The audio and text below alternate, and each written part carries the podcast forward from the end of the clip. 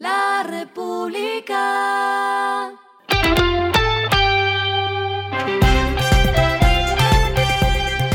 Al final de la jornada, esto es lo que debes saber sobre el comportamiento de los negocios, las finanzas y la economía. Las movidas de hoy fueron.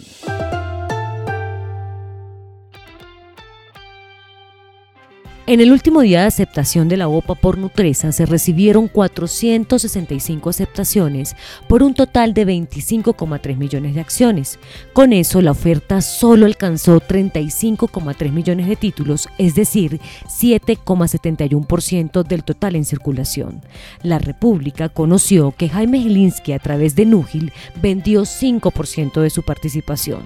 Sin embargo, la OPA de IHC no alcanzó el mínimo de 25 que se pretendía, por lo que se espera que la Bolsa de Valores de Colombia la declare desierta.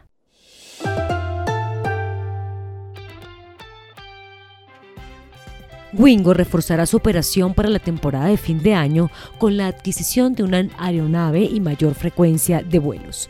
El avión que entrará a complementar su flota será un Boeing 737-800 que cuenta con capacidad para transportar a 186 viajeros. También se informó que cerca de 60 vuelos adicionales sumará más de 10.000 sillas durante diciembre y enero.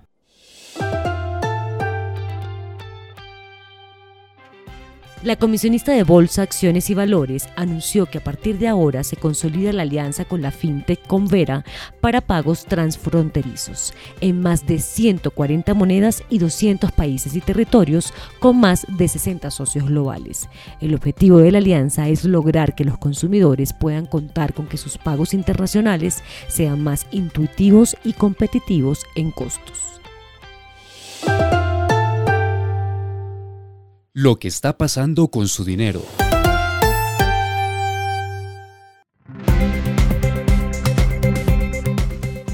Visa habilitó una red de pagos que permitirá compras sin contacto en el Mundial de Qatar, incluidos ocho estadios y el FIFA Fan Festival.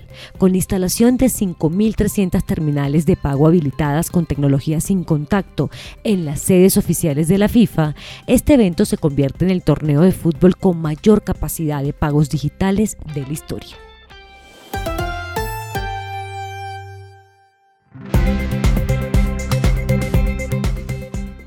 Los indicadores que debe tener en cuenta. El dólar cerró en 4.994,61 pesos, bajó 27,42 pesos. El euro cerró en 5.177,41 pesos, bajó 4,82 pesos. El petróleo se cotizó en 79,74 dólares el barril.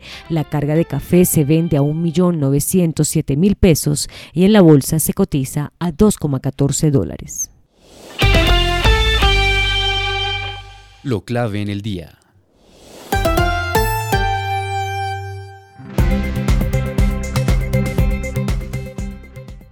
El ministro de Educación Alejandro Gaviria confirmó que en un acuerdo mayoritario con rectores de universidades de todo el país, las matrículas de las instituciones de educación superior para el próximo año no subirán por encima del IPC de octubre, que fue de 12,2%, agregando además que realizarán un trabajo conjunto pensando en el bienestar y acceso de los estudiantes.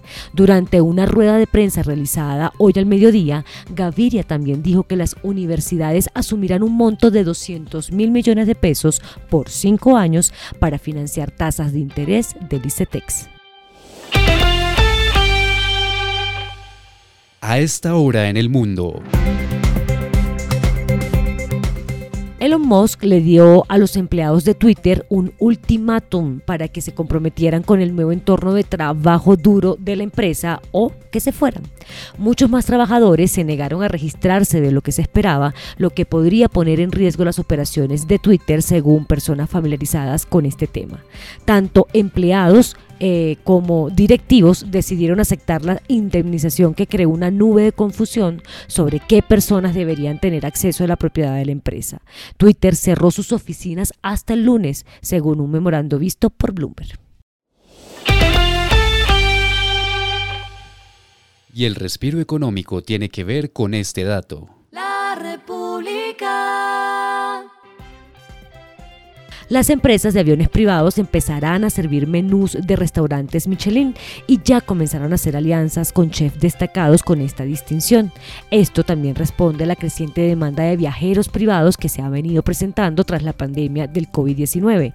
Por ejemplo, Paramount Business Jets dijo que su negocio ha crecido un 30% respecto al año pasado. La República.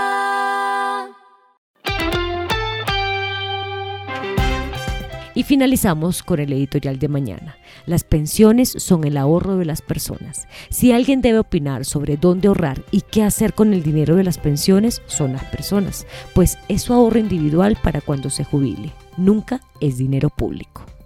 Esto fue Regresando a casa con Vanessa Pérez.